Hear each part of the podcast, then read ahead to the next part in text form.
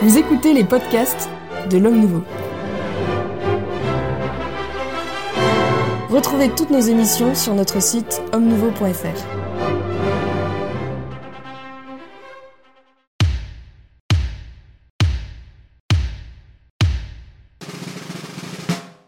Comment vont les prêtres de France? C'est le thème de notre émission aujourd'hui, un club des hommes en noir qui, réunit pardon, justement des prêtres, vous les connaissez bien, et un laïc pour euh, mieux cerner ceux qui sont souvent regardés aujourd'hui négativement, évidemment par la société, mais plus étonnamment également par une partie du monde catholique.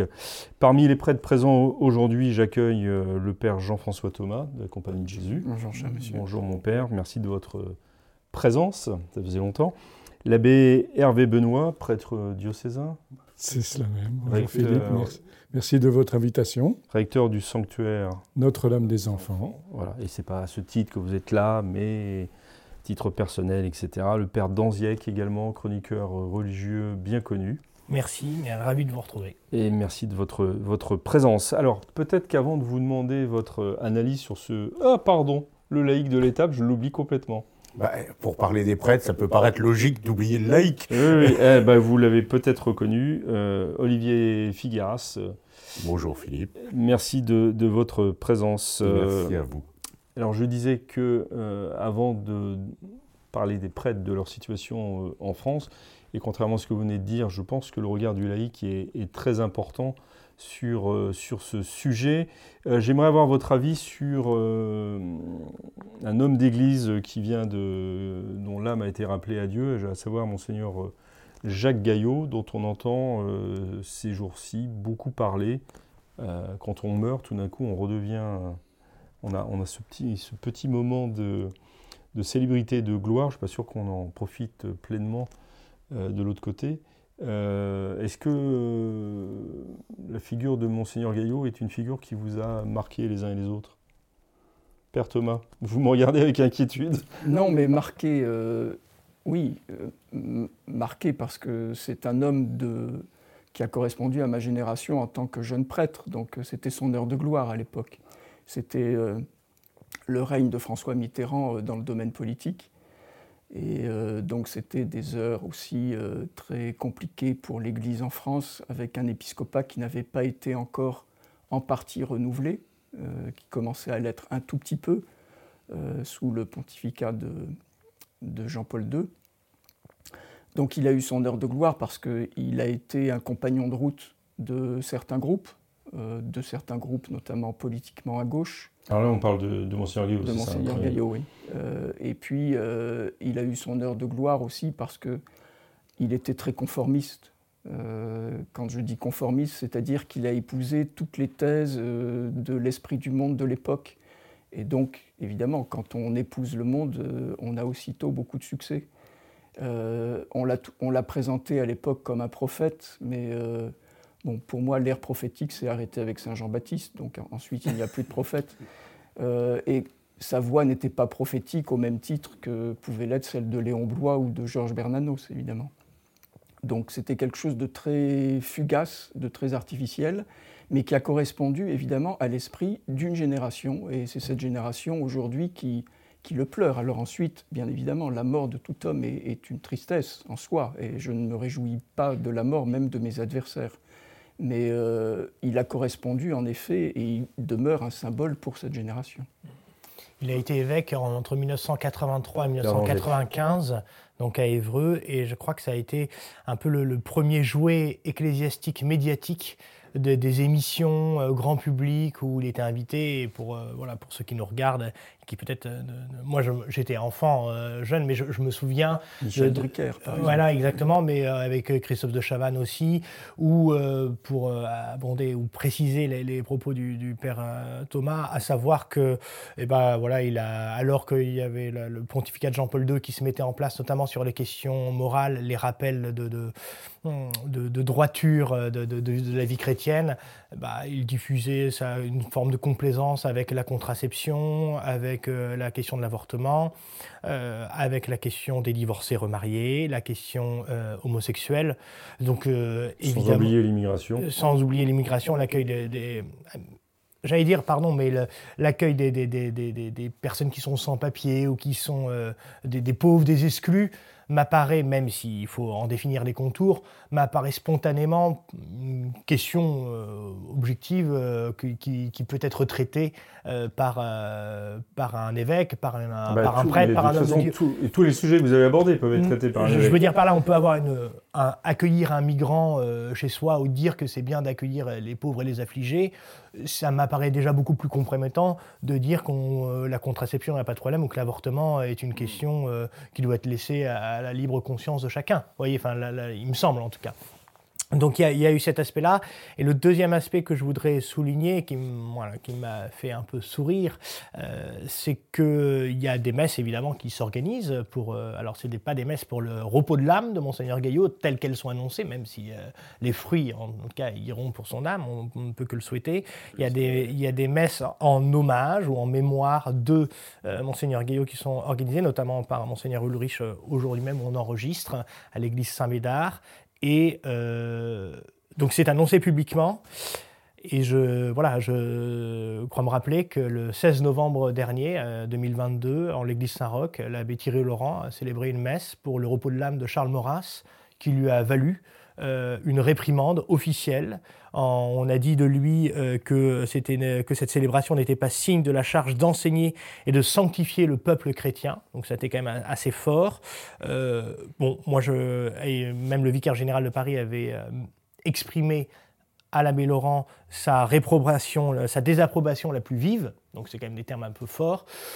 Bon, je, voilà, moi je, pense que tout défunt a le droit à une messe. Charles Maurras comme Monseigneur Gaillot, euh, il semble que ça pose davantage de problèmes de célébrer une messe pour le repos de l'âme de Charles Maurras que célébrer euh, une messe pour le repos en hommage ah, à un, évêque contestataire. Oui, mais euh, il y a contestataire, mais dans l'expression que vous avez dit, il y a évêque.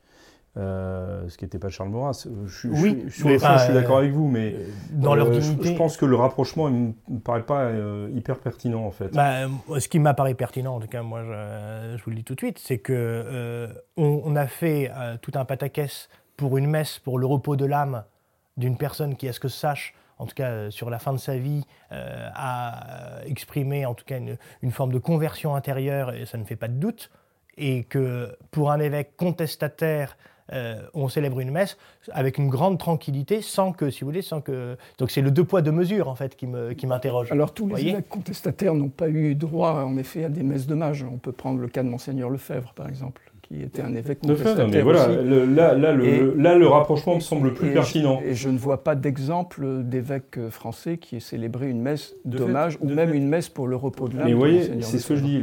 là, l'évêque, le, pardon, l'évêque, le rapprochement me semble euh, le plus pertinent parce qu'en en, stricte logique, ils sont, euh, il s'agit de deux, de deux évêques et, qui, ont, qui ont des. C'est la démarche publique en fait qui, me paraît comparable. Mais bon, on va pas, on va pas faire toute l'émission là-dessus. Le père Benoît voulait euh, intervenir. Je n'ai pas grand-chose à rajouter aux brillants propos de mes confrères que je partage assez largement.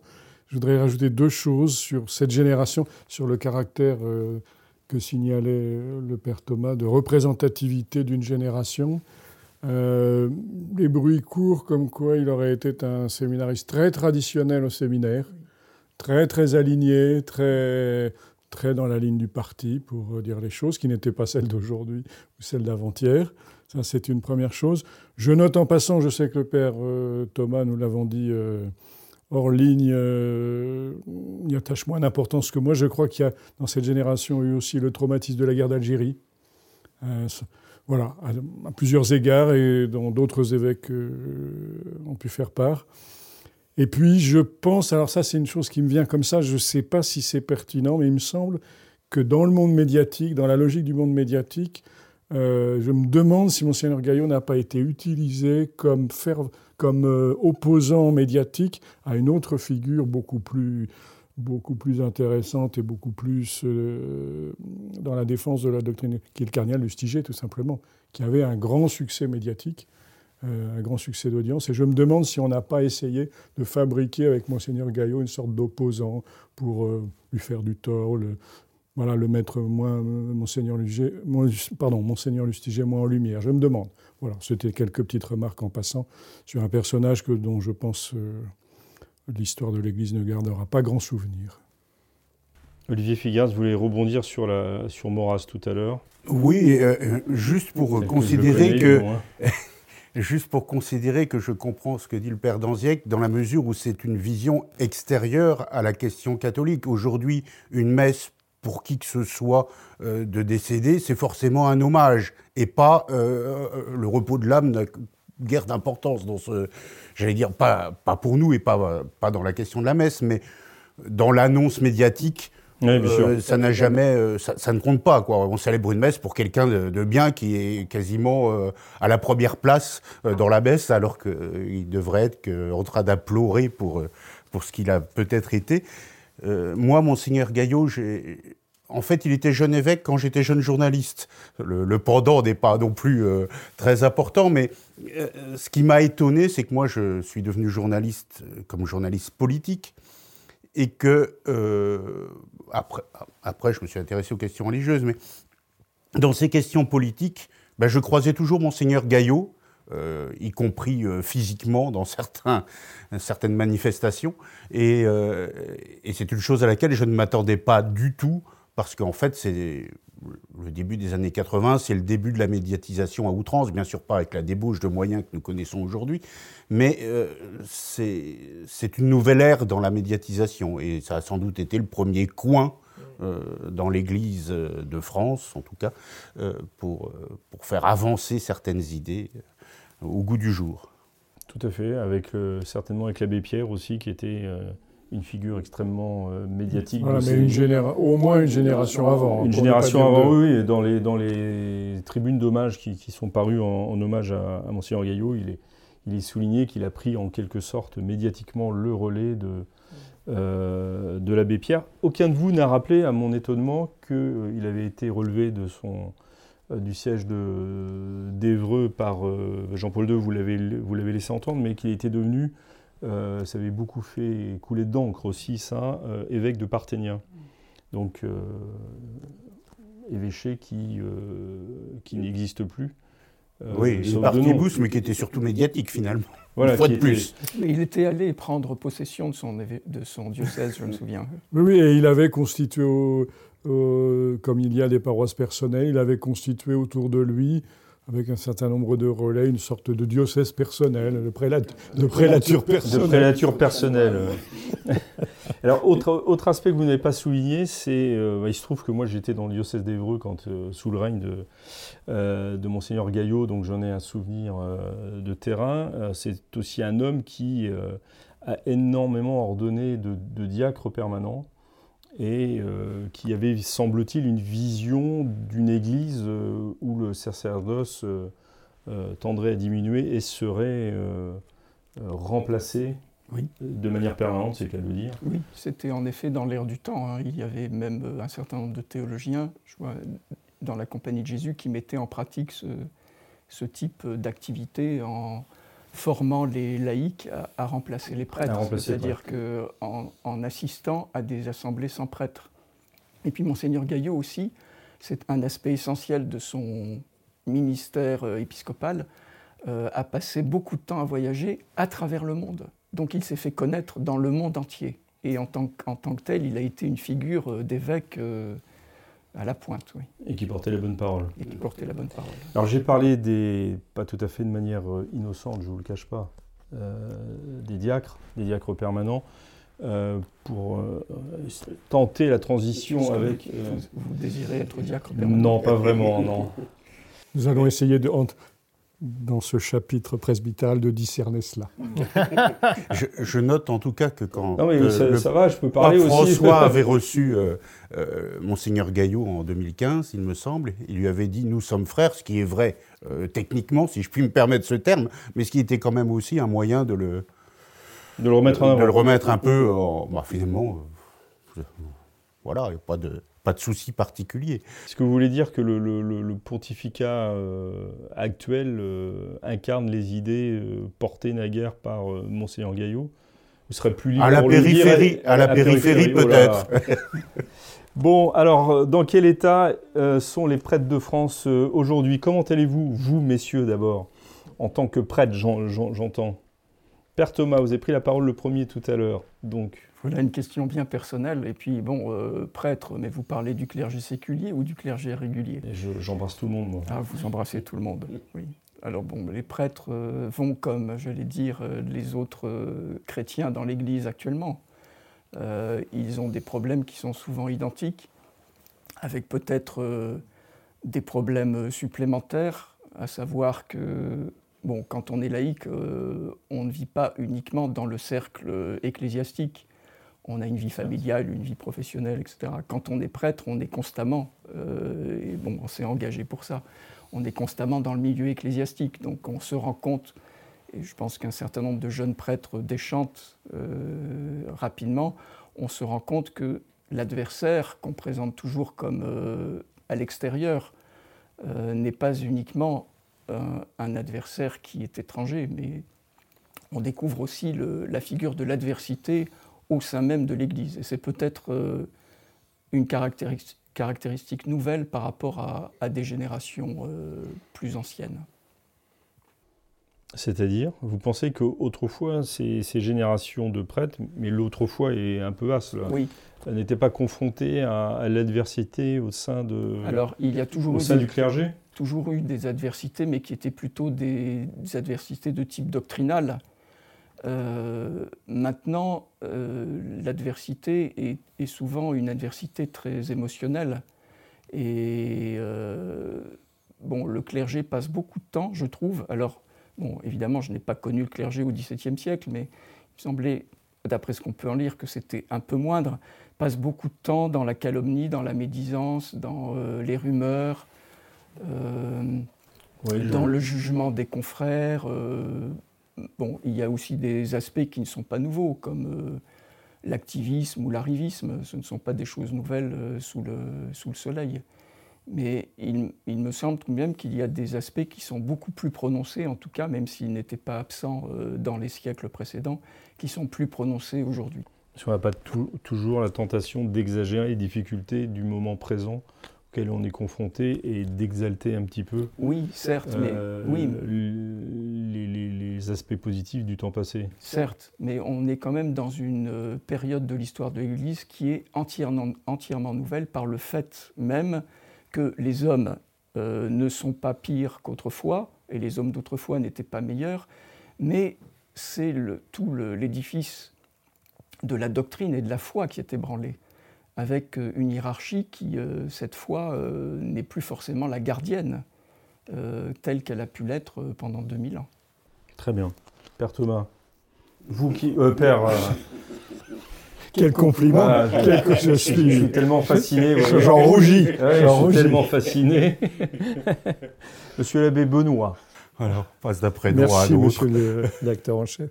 Écoutez, euh, on dit que toute généralisation est abusive. Je, je ne connais pas tout le clergé français, pas le jeune clergé davantage en tant que corps je connais des visages. J'ai l'impression, en tout cas, d'une certaine euh, dichotomie. Je vois beaucoup de prêtres plus jeunes ou de ma génération, très engagés dans leur ministère, très dévoués. Euh, et donc, euh, voilà. Et, mais évidemment, confrontés à des difficultés d'ordre divers. Je ne peux que répéter très bêtement ce qu'a dit le père Thomas en disant que, voilà, on est dans période de crise. Est-ce que l'Église n'a pas toujours été en crise depuis 2000 ans? Ces crises varient. Celle-ci a un caractère particulier. Je serais tenté, mais peut-être aussi par obsession personnelle, de, constater qu'il y a une dichotomie peut-être encore plus grande qu'au grand siècle entre le haut et le bas clergé. Ça, c'est sûr qu'il y a un clergé, euh, disons, engagé dans les structures. Euh, diverses qui a son propre agenda, tandis que le clergé de base a le sien. Il est différent et la communication entre l'un et l'autre niveau n'est pas, c'est le moins qu'on puisse dire, n'est pas excellente. Et hein. plutôt que d'utiliser des termes qui, qui, renvoient évidemment au grand siècle ou à l'ancien régime, en tous les cas, de, de haut clergé, de bas clergé, est-ce qu'il ne faudrait pas parler plutôt de nomenclatura et... Ah, si vous voulez employer le vocabulaire soviétique, je veux bien. Hein, non, mais est-ce que, ça, ça, ça reflèterait, reflèterait, une, bah, À mon avis, les, réalité les, deux, les deux manières d'analyser la situation reflètent cette, cette rupture, cette coupure entre une partie, disons, de l'épiscopat au sens large et de son entourage proche qui a son propre agenda, ses propres logiques, ses propres. Alors, ce que je veux dire, c'est qu'aujourd'hui, contrairement euh, au siècle passé, enfin aujourd'hui, ça date des, années 60, il y a des structures ecclésiastiques qui ont été mises en place, euh, qui chapotent au niveau national, euh, qui, génèrent des fonctionnements, qui génèrent également des comportements euh, au sein du, du, clergé qui, qui, lui appartient J'aimerais, enfin, je, serais assez enclin à penser que le, le, nombre du clergé dans les diocèses faisait que ces structures étaient déjà en germe et en petit, et voilà, dans l'entourage de l'évêque, dans la cour épiscopale. Enfin voilà, il y avait de quoi faire déjà un lien entre les prêtres de base et puis toute une camarilla occupée de ses propres agendas, de ses propres priorités. Voilà, après, euh, il y a des exceptions, euh, il y a des choses. Voilà, et puis il y a un grand éclatement aussi euh, de la figure épiscopale, de, des diocèses, qui fait que c'est difficile d'avoir un, avis général, mais on sent qu'il y a quand même. oui, oui, il y a des difficultés propres, dont celle-là que je me permets de souligner. Donziac euh, alors, Vous qui êtes le plus jeune de la bande, si je puis me permettre de parler comme ça. Fait quand même déjà 11 ans que je suis prêtre. oui, mais ça, c'est intéressant. Oui. Trois diocèses dans lesquels je suis passé. Euh, euh, je, au rythme de, mes nominations hein, dans, pastoral. la première chose, en effet, je rejoins que c'est pas d'abord la comparaison avec le passé qui est intéressante en l'espèce, me semble-t-il, d'abord. C'est les, les faits actuels et la question, c'est est-ce que les prêtres vont bien? Moi, je vous dis non. C'est, enfin, évidemment que le clergé est en crise. moi, je, je, le dis tel que je le constate. Euh, il y a un réel manque d'épanouissement dans la vie sacerdotale, chez beaucoup de confrères, où il y a, je rejoins tout à fait ce qu'a dit le Père Thomas sur la question de la médisance, mais cela, à la limite, le curé d'Ars en parlait déjà, il disait déjà son dégoût des repas avec le clergé. Moi, je, dirais, euh, pardonnez euh, les téléspectatrices et les auditrices, mais euh, il y a un côté très féminin dans le clergé, fait de, de, jalousie, de coterie, de cancan. On va avoir tous les problèmes possibles. Mais je, le dis, voilà, parce que c'est très dans la comparaison. il y a beaucoup de frustration aussi. Moi, je noterai trois crises dans le clergé. Il y a une crise d'identité, une crise de responsabilité, une crise de euh, représentativité. Je m'explique. La crise d'identité, euh, c'est de mémoire euh, la dernière catéchèse qu'a faite le, dernier sermon ou enseignement qu'a donné le pape Benoît XVI, son dernier jeudi saint, donc en, en 2012. Il dit Sommes-nous des hommes qui agissent à partir de Dieu et en communion avec Jésus-Christ? C'est une vraie question, et ça, c'est l'identité sacerdotale. Est-ce que les prêtres, aujourd'hui, ont conscience, à travers leur enseignement, à travers leur formation, d'être des représentants du Christ? Donc je pense que c'est déjà aussi quelque chose qui est passablement attaqué par l'univers progressiste, mais aussi par la question du cléricalisme, etc. On, presque la honte euh, d'être euh, de, de, se prévaloir d'être le médiateur de Dieu. Voilà. Qui êtes-vous pour être le médiateur de Dieu Or, bah, en fait, on a quand même été ordonné pour ça, parce qu'il n'y a que les mains sacerdotales qui peuvent faire, faire descendre Jésus aussi sur l'autel. Ça, c'est comme ça, c'est une donnée de foi. Crise d'identité, donc les prêtres eux-mêmes ont du mal à se situer en tant que prêtres, à mon, sens, tel que je peux le constater.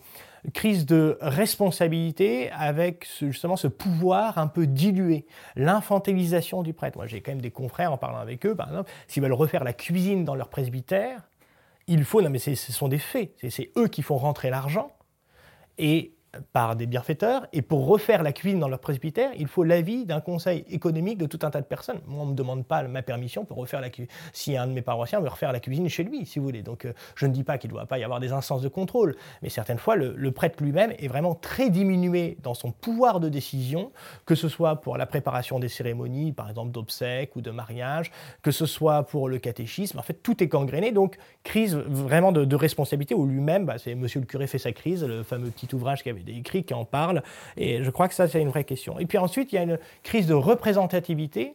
Qu'est-ce que c'est que le prêtre aujourd'hui dans la pensée, euh, dans l'univers public? Voilà. qu'est-ce, qu'est-ce que, De quelle manière le prêtre est-il appréhendé? On le voit dans les films. Qu'est-ce que c'est que le prêtre? Soit il est nié, soit c'est un homo refoulé. dont, on le voit dans Qu'est-ce qu'on a fait au bon Dieu. Enfin, c'est un pervers sexuel. De oui, façon. ou à une sorte de. Oui, mais enfin, euh, quelqu'un de, de, déréglé, si vous voulez, de, curieux, mais plutôt de, de, méprisable. Or, autrefois, et c'est là où peut-être il y a une comparaison avec le passé, autrefois, la figure du prêtre dans la pensée commune. Vous prenez Monseigneur Myriel, Victor Hugo, euh, Les Misérables, c'est le bienfaiteur de Jean Valjean. Avec ses deux chandeliers d'argent, Jean Valjean lui dérobe un chandelier, il se fait arrêter par la maréchaussée. Et qu'est-ce que fait Monseigneur Myriel Il dit Vous avez oublié le deuxième pour l'innocenté. C'est le curé Chélan, le bienfaiteur de Julien Sorel, même plus proche de nous. C'est l'abbé Pierre, ce prêtre en soutane, le bienfaiteur des, gens au, moment de l'hiver 54, qui aide les, populations défavorisées. Donc il y a, si vous voulez, dans l'image d'Épinal, l'image d'Épinal du prêtre, pendant longtemps, ça a été l'homme de compassion l'homme de confiance, en règle générale. C'était ça. Aujourd'hui, un prêtre, c'est d'abord un être suspicieux, un possible abuseur, un potentiel prédateur. Et ça, je crois que c'est dans cette représentativité, il faut être un peu courageux, il faut être un peu solide quand on est prêtre aujourd'hui pour assumer euh, son sacerdoce d'une façon publique. Et cette crise de représentativité, bah, ajouter à cette crise d'identité, ajouté à cette crise de responsabilité, fait que bah, le clergé n'est pas forcément toujours à son aise. Alors, à la grâce, euh, moi, je, à titre personnel, vous voyez votre question, est-ce que je suis heureux d'être prêtre je, vais vous dire, ça dépend des jours. il y a des jours, c'est plus difficile que d'autres. Il y a des, je ne vais pas vous dire, et je, n'aime pas trop, j'avoue aussi, et après je laisse la parole, je, n'aime pas trop cette euh, idée qui consiste à dire que dès qu'on dit à un prêtre qui doit témoigner à une vidéo diocésaine ou voilà, publiquement, ah oui, je suis très heureux dans mon sacerdoce, je suis très épanoui, je suis marié à avec la Sainte Vierge, etc. C'est magnifique. Ben non, en fait, c'est difficile, c'est d'être célibataire, c'est difficile d'être seul, c'est difficile euh, de ne pas être considéré, c'est difficile de ne pas être aimé, c'est difficile de ne pas avoir d'argent, etc., etc. Tout ça, c'est des, des, sujets auxquels le prêtre est confronté et la formation sacerdotale, idéalement, doit amener le candidat au sacerdoce et ensuite le prêtre dans sa fonction à assumer ces difficultés comme des jeunes fiancés qu'on prépare au mariage à assumer les difficultés de la vie conjugale. Pas que les difficultés, aussi les joies, mais aussi les difficultés. Merci. Olivier Figueras. Alors moi, vous l'aurez noté, je ne suis pas prêtre et je ne vois donc les choses que de l'extérieur. Pas de prophète. Au titre de votre baptême, un petit peu quand même. Ah oui, Ah oui, alors il y a la question du sacerdoce commun, évidemment, mais enfin bon. On va pas se lancer aujourd'hui. Ça, ça, serait un peu compliqué d'entrer dans ce débat. Euh, il me semble qu'il y a, vu de l'extérieur, une fois de plus, euh, plusieurs difficultés euh, chez les prêtres. Moi, j'ai connu à peu près, disons, trois générations de prêtres. Les premiers qui, étaient des, très vieux prêtres qui n'existent plus aujourd'hui, qui sont morts, qui avaient été ordonnés avant le, avant le concile et qui, et qui finalement s'étaient enfermés dans leur solution, qui souffraient éventuellement ou pas, selon les cas, de la situation qui commençait à naître, mais qui s'étaient enfermés dans leur solution, certains euh, en abandonnant le sacerdoce, d'autres en, s'enferrant dans leur position et en n'en bougeant pas. Et puis après, il y a la génération de ceux qui, qui sont arrivés, qui sont aujourd'hui peut-être dans les, plus modernes. Euh, j'ai été très surpris euh, il y a quelque temps en allant à un enterrement en grande banlieue parisienne de voir un, vieux prêtre qui avait bien 70 ans, euh, qui en était encore euh, à, un vieux prêtre euh, pas régulier. Continuez. Il n'y a pas de vieux prêtre chez les réguliers. Les, les réguliers n'ont pas d'âge et, qui continuait à, célébrer la messe comme on avait pu en voir dans les années 70 euh, avec une patronesse à côté, enfin bon, euh, quelque chose dont je pensais que ça n'existait plus que dans les images d'archives. Et puis il y a les, prêtres euh, plus jeunes que moi finalement, qui, se trouvent confrontés à, deux situations. La première, c'est que bah, Souvent, ils ont, contrairement aux générations précédentes, un problème avec euh, l'Église enseignante. Il y, a, une espèce de défiance de plus en plus grande chez ces jeunes prêtres c'est que l'Église enseignée regarde l'Église enseignante et dit mais qu'est-ce qu'il me raconte là euh, J'en croise très régulièrement lors de, lors de mariage, par exemple, quand je vais dans des. Et vous, n'arrêtez pas de sortir, oui. Ah, ah oui, ben, je bouge beaucoup. Peut-être préciser ce que c'est l'Église enseignante, parce que l'Église enseignante, ce sont les papes et les évêques, et l'Église enseignée, ce sont le, peuple des fidèles et les prêtres. Et, qui, et, qui, me disent, mais nous, on, s'arrangeait très bien dans notre paroisse. Euh, voilà, il y avait euh, les demandes de messe euh, en forme, je ne sais plus comment il faut dire d'ailleurs maintenant, mais enfin bon, à l'ancienne, voilà. et, bah, on, y répondait quand ça se présentait, et puis et maintenant on ne sait plus. On sait plus ce qui, on comprend d'ailleurs pas ce qu'on nous raconte. Donc et, alors ces jeunes prêtres, la, plupart du temps, la, seule solution qu'ils trouvent pour ne pas trop souffrir de la crise, c'est de prendre des moyens un peu traditionnels. Alors, chez certains, c'est d'employer un peu de latin dans l'échange, et d'autres de porter la soutane. Enfin, de quelque chose qui leur permet de se raccrocher. C'est assez curieux. Et, j'en rencontre assez souvent, et je trouve, et je trouve ça euh, euh, admirable d'une certaine façon, parce que je n'aimerais pas être traité comme ils le sont. Mais, euh, et, d'autres parmi leurs confrères dans la même génération qui n'arrivent pas à, trouver de, de, solution et alors euh, ils partent dans des travers. Euh, ils laissent tomber leur église, ils, font tout et n'importe quoi. Ça, n'est pas forcément des problèmes sexuels. C'est intéressant, ce que vous venez de dire parce que c'est, pardon, je vous coupe, mais c'est un peu l'objet de d'un article récent de, Jean-Marie Guénois dans le Figaro sur, sur justement le malaise au sein des, au sein des jeunes prêtres. Jean-Marie Guénois souligne justement euh, comme vient de le faire Olivier Figueras, la difficulté de ce, clergé, en gros né sous Jean-Paul II, euh, qui a grandi sous Jean-Paul II et Benoît XVI, qui a du mal aujourd'hui à euh, se reconnaître dans l'enseignement pontifical actuel, mais pas simplement dans l'enseignement en fait, plus dans le peut-être dans le comportement ou dans la dénonciation qu'on a entendu beaucoup au début du, pontificat euh, de François, du cléricalisme, etc. Euh, moi qui m'a toujours paru euh, hors saison, enfin complètement, complètement hors sol. hors sol, voilà, merci, sans rapport avec aucune réalité, en tous les cas pour les prêtres d'Occident. Euh, Père Dandier, vous vouliez, vouliez répondre peut-être Je pense que c'est un peu ce qu'a évoqué l'abbé Benoît, à savoir qu'il y a quand même un décalage qu'on peut observer. Alors ça, je ne sais pas aussi s'il existait autant avant. Je, vraiment, je n'en sais rien. Ce que je constate. Mais parlons d'aujourd'hui. Aujourd'hui, c'est qu'il y a vraiment une... On a l'impression que certaines fois, on vit dans deux mondes différents, entre le monde des âmes, du terrain, des familles, de la catéchèse, euh, etc., la préparation au sacrement, et euh, la structure, si vous voulez. La structure avec euh, donc bah, l'appareil ecclésial français, donc euh, les évêques les structures, les cures diocésaines, etc. Ah, je, constate, hein, juste maintenant, les racines de tout ça, elles sont profondes. il ne s'agit pas de, forcément de les balayer, puis je ne sais pas forcément si moi-même mon analyse serait pertinente euh, pour le coup, mais il me semble qu'il y a quand même un, décalage et que souvent, pourquoi le, le, clergé, jeune clergé est perdu? Est-ce qu'il ne, sent pas, moi je, pense que le jeune clergé a besoin de trois choses. Il a besoin d'un peu d'écoute, d'un peu de considération et d'un peu d'encouragement. Et souvent, en fait, on ne sait pas à qui s'adresser. Les, confrères, l'évêque, il ne le voit peu. Ou quand il le voit, c'est pour, euh, pour se faire taper sur euh, les doigts parce qu'il a reçu euh, des lettres de dénonciation, de gens qui n'étaient pas contents. Et surtout, il faut des choses En fait, il ne faut pas d'histoire. Tant qu'il n'y a pas d'histoire, tout va bien. Or, finalement, s'il y a un peu d'écoute, moi, encore une fois, trois évêques, j'ai jamais eu, jamais eu d'occasion où un jour, un évêque m'a dit, écoutez, euh, mon ami, dites-moi, qu'est-ce que je peux faire pour vous? C'est une question toute simple, c'est une question éminemment paternelle. Qu'est-ce que je peux faire pour vous?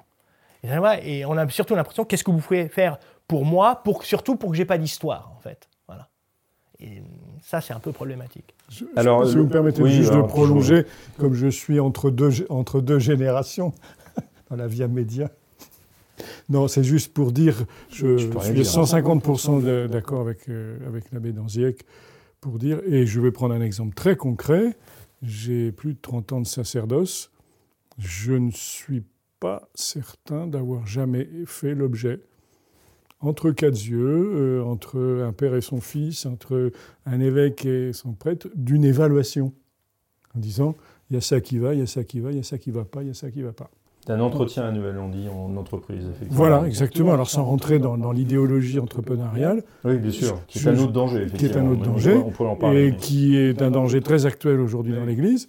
Mais peut-être aussi en vertu du, vide que, que, que, signalait l'abbé Danziec pour dire voilà, il n'y a pas d'évaluation, il n'y a pas de, Et du coup, ben oui, on ne sait pas où on en est. Quoi. Même si je pense, euh, le père Danziec parlait ne parlait pas, mais je parle à sa place, et il me contredira si je me trompe, ne parlait pas d'abord d'évaluation, mais de... Enfin, quand je dis évaluation, vous d'écoute. Hein, c'est, oui, c'est ça, mais, quand, je dis évaluation, ça peut être aussi une évaluation dans laquelle on, met sur la table les, points, les points favorables. Oui, bien sûr. Le, père Thomas voulait aussi réagir au propos du, du père Danziec, donc euh, oui, je, oui, de, de, façon générale, à propos du jeune clergé, euh, tout d'abord, le clergé ne se résume pas clergés en France. Oui, bien sûr. il y a aussi le problème, je pense, du vieux clergé, qui est sans doute différent. Je m'en rends compte, euh, ne serait-ce que dans ma communauté, parce que les ordres religieux sont généralement vieillissants. Et puis le jeune clergé n'est pas euh, lui-même monolithe. Euh, il y a une partie du jeune clergé qui est tout à fait dans le système et une autre partie qui essaie de, de, réagir alors comme il peut, avec beaucoup de souffrance. Et puis, euh, un troisième aspect, c'est que, comme je l'ai dit tout à l'heure, le clergé en France ne se résume pas au clergé diocésain. Il y a aussi un clergé régulier. alors, vous êtes là Alors qui est certes peut-être moins nombreux, mais qui a une influence euh, non négligeable, y compris sur le clergé diocésain et notamment en ce qui concerne la formation du clergé diocésain.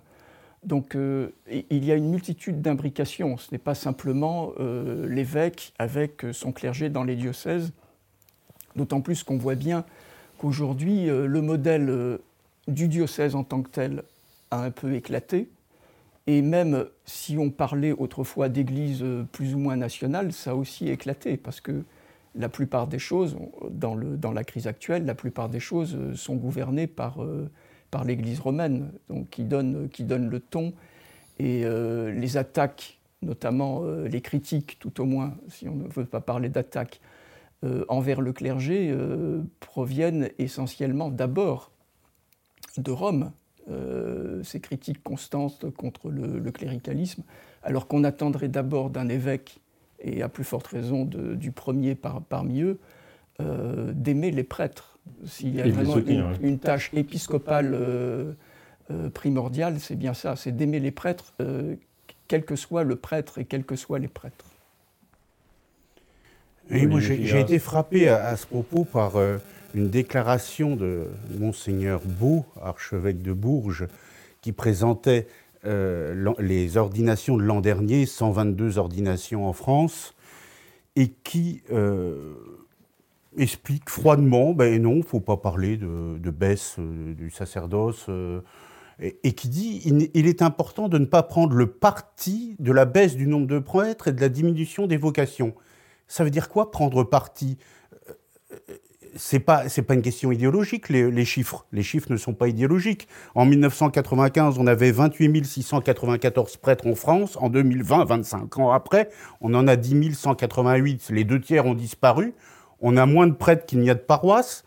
Qu'est-ce que c'est que prendre le parti? Je, crois qu'il y a une, une, vision du clergé euh, au niveau épiscopal, ou en tout cas de certains évêques, qui, est de regarder la chose en disant mais euh, si vous dites ça, c'est que vous êtes en train de condamner l'Église ou je ne sais quoi. Qui, il y a une espèce de, de, hier qui, n'a rien à voir avec la réalité.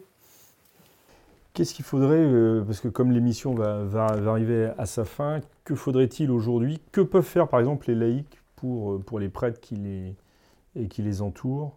Ne pas les remplacer, vous allez me dire c'est peut-être une première chose. Euh, c'est très concret parfois dans, les, dans la vie paroissiale. Euh, en fait, ce qui est difficile, me semble-t-il, c'est que le, je l'ai dit dans mes propos liminaires, le, les prêtres eux-mêmes sont confrontés à la, la crise, une crise d'identité. Qu'est-ce que c'est que le prêtre?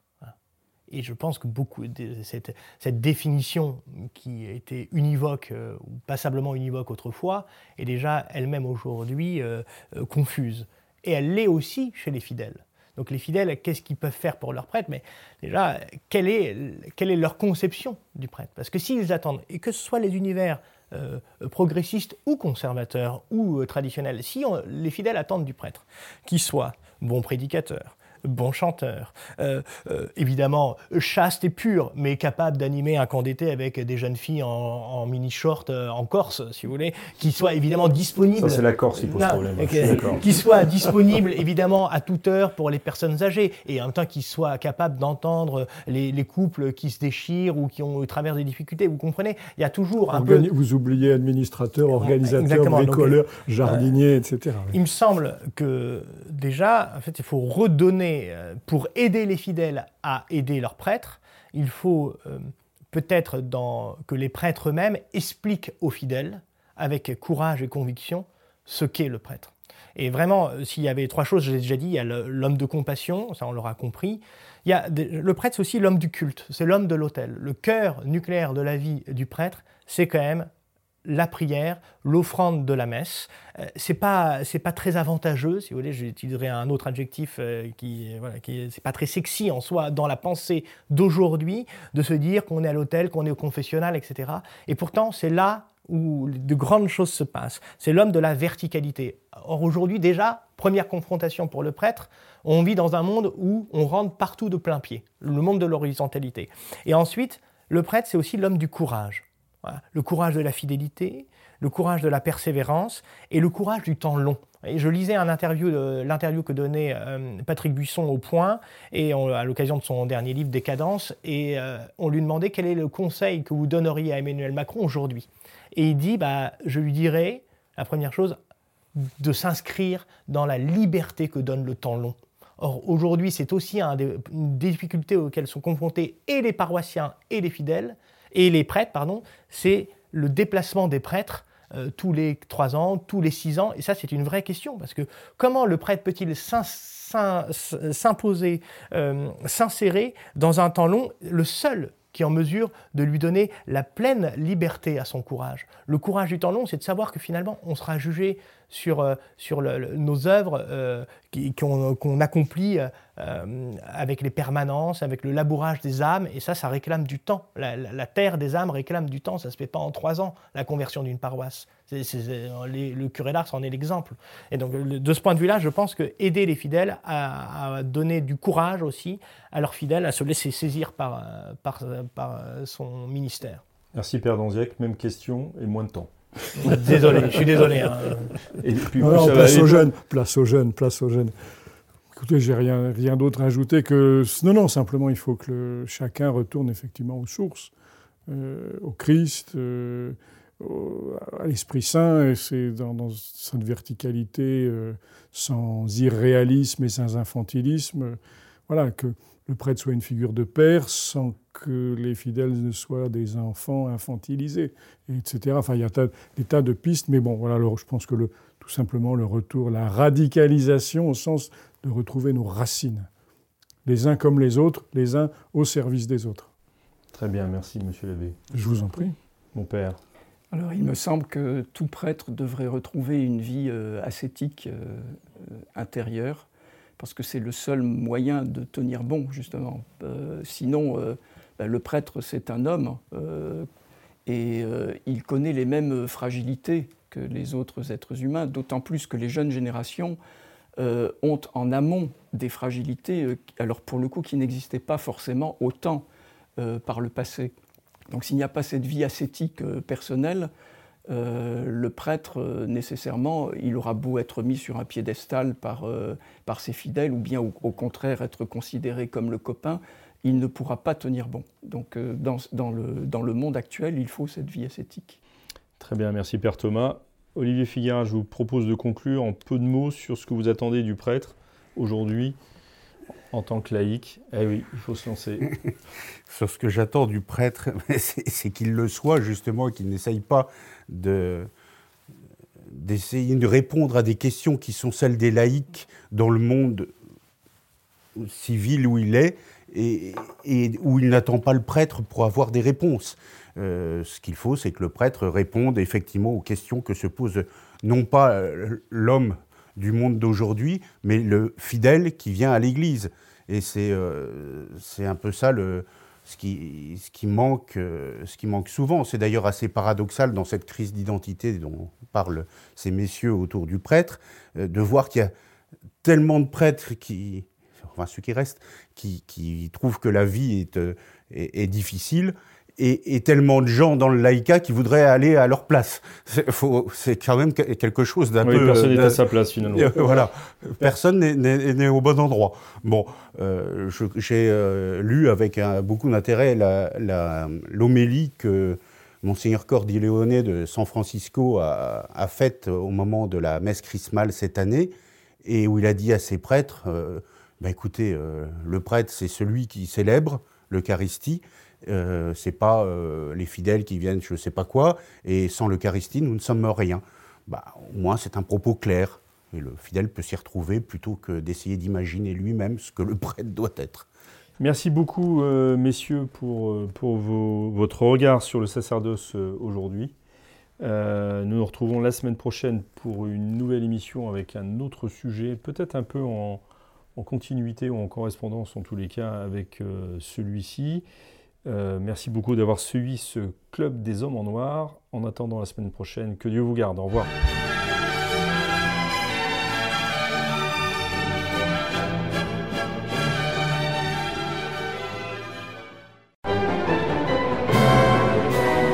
Merci d'avoir écouté ce podcast de l'Homme Nouveau. Si vous souhaitez soutenir nos émissions, rendez-vous sur l'onglet Faire un don de notre site homme